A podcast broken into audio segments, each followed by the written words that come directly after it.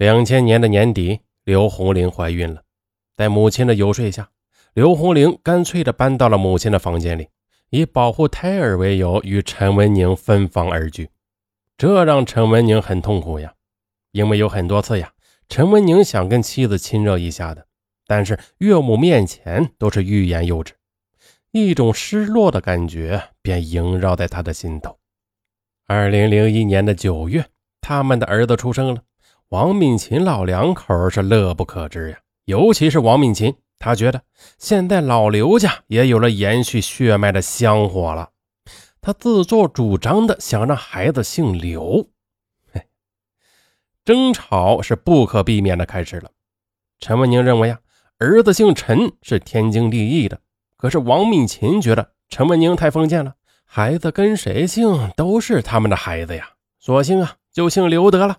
陈文宁啊，他愤懑地质问着岳母：“凭什么要说他封建？”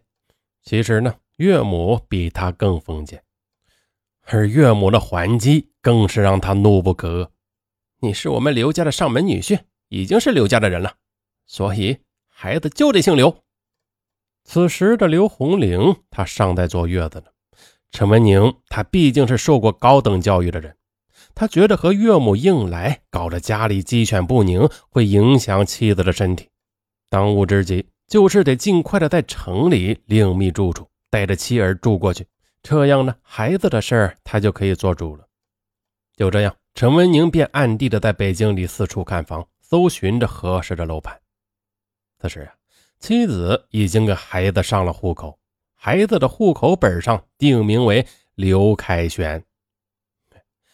陈文宁他寻思呀，等把房子的事情搞定，他就把妻子的户口迁到新房子这边，到时候他就有机会改掉孩子的姓了。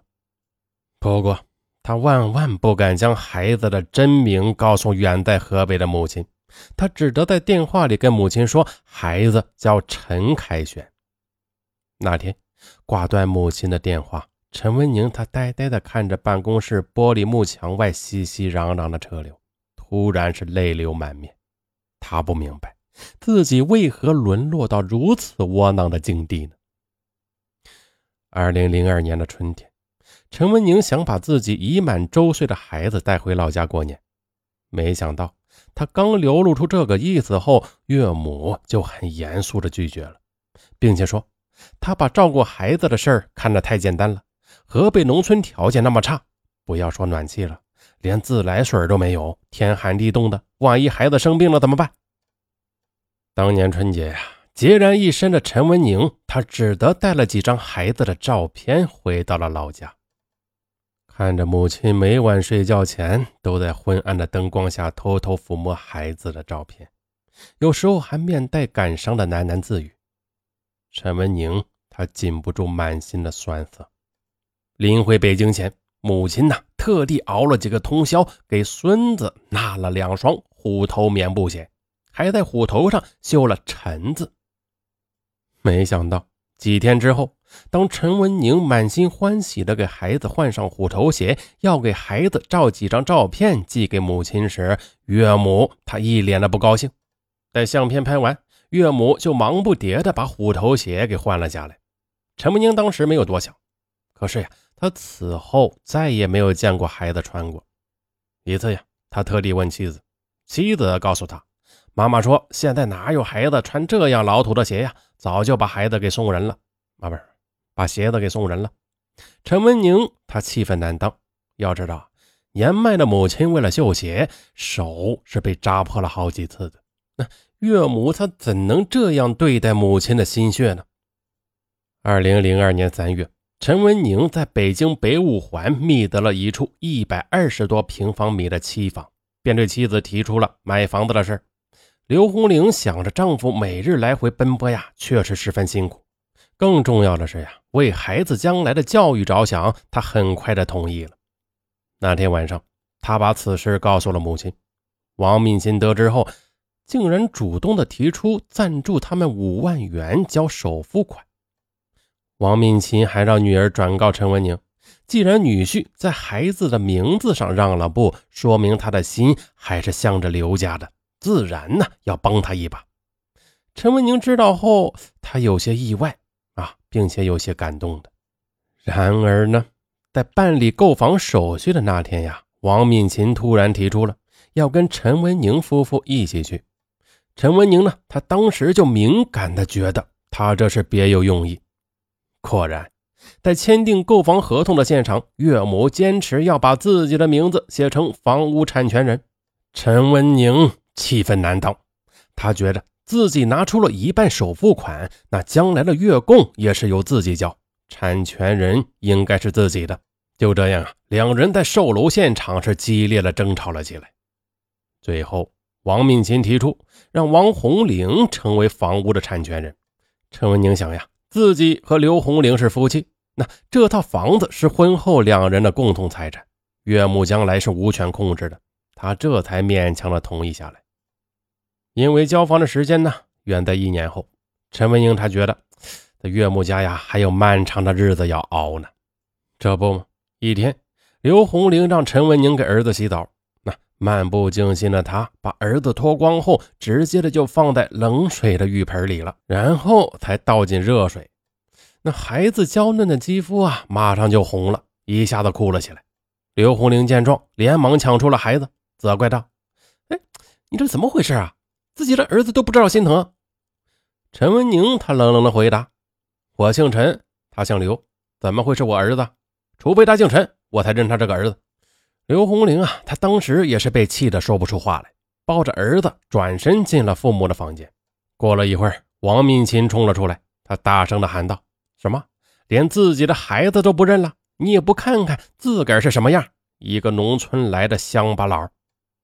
身为外企白领的陈文宁啊，他最不愿意听到的就是别人说他是乡巴佬，更何况岳母呢？一家人也不是什么正儿八经的北京人呢。他脑门一充血啊，便和岳母给争吵了起来。到最后，王敏琴狠狠地给了陈文宁一个巴掌，陈文宁呢也动手推了岳母一掌。这一下可不得了了，王敏琴他一屁股便坐在沙发上，失声抽泣起来。可是呢，一直以来对他们争吵不理不睬的岳父刘方勇看到妻子吃亏了，这还了得，连忙劈头盖脑的对着陈文宁是一顿乱打。这时呢，从里屋出来的刘红玲啊，她非但不劝架，还木然的站在一边，看着母亲又抓起拖把追打丈夫。陈文宁一时间躲闪不及，额头被岳母打破了，鲜血一下子流了下来。见妻子不帮自己呀，伤心的陈文宁，他捂着头打车去医院包扎。这时候，刘红玲才跟着过来，要陪丈夫一块去。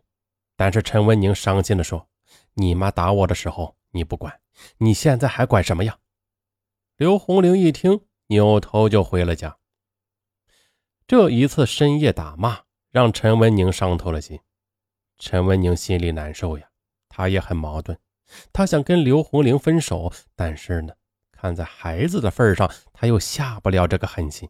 就这样，陈文宁在老乡的家里住了三个晚上，这才被妻子叫了回来。陈文宁回家后，当着岳父岳母的面前，对刘红玲提出了两条选择：要么离婚，要么分家搬出去住。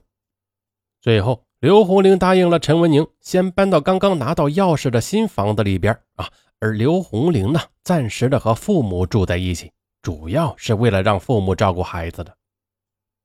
陈文宁住到了还没有装修的新房子里，他除了每周偶尔回岳母家看看妻儿外，连电话都不往岳母家里打。此时呀，身心受到巨大伤害的陈文宁，已经对这种岳母掺杂在其中的婚姻感到了深深的绝望。要摆脱这种生活，就必须尽快带着妻儿搬到新房子里去住。二零零五年十月，陈文宁他找到老乡朋友借了一部分钱，再加上自己的私房钱，凑足了十万元，装修了新房子。就在他准备乔迁新居时，母亲突然从老家里打电话来了，说她感到身体不舒服。到当地的医院检查后，医生说最好能到北京的大医院去看看。孝顺的陈文宁一听，非常着急啊！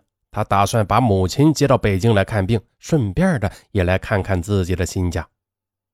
陈文宁便把母亲生病的事情告诉了刘红玲，希望从家里拿点钱为母亲治病。但他怎么也没有想到，刘红玲竟冷冷地说：“你妈生病跟我有什么关系？没钱。”这一番话让陈文宁顿觉心寒。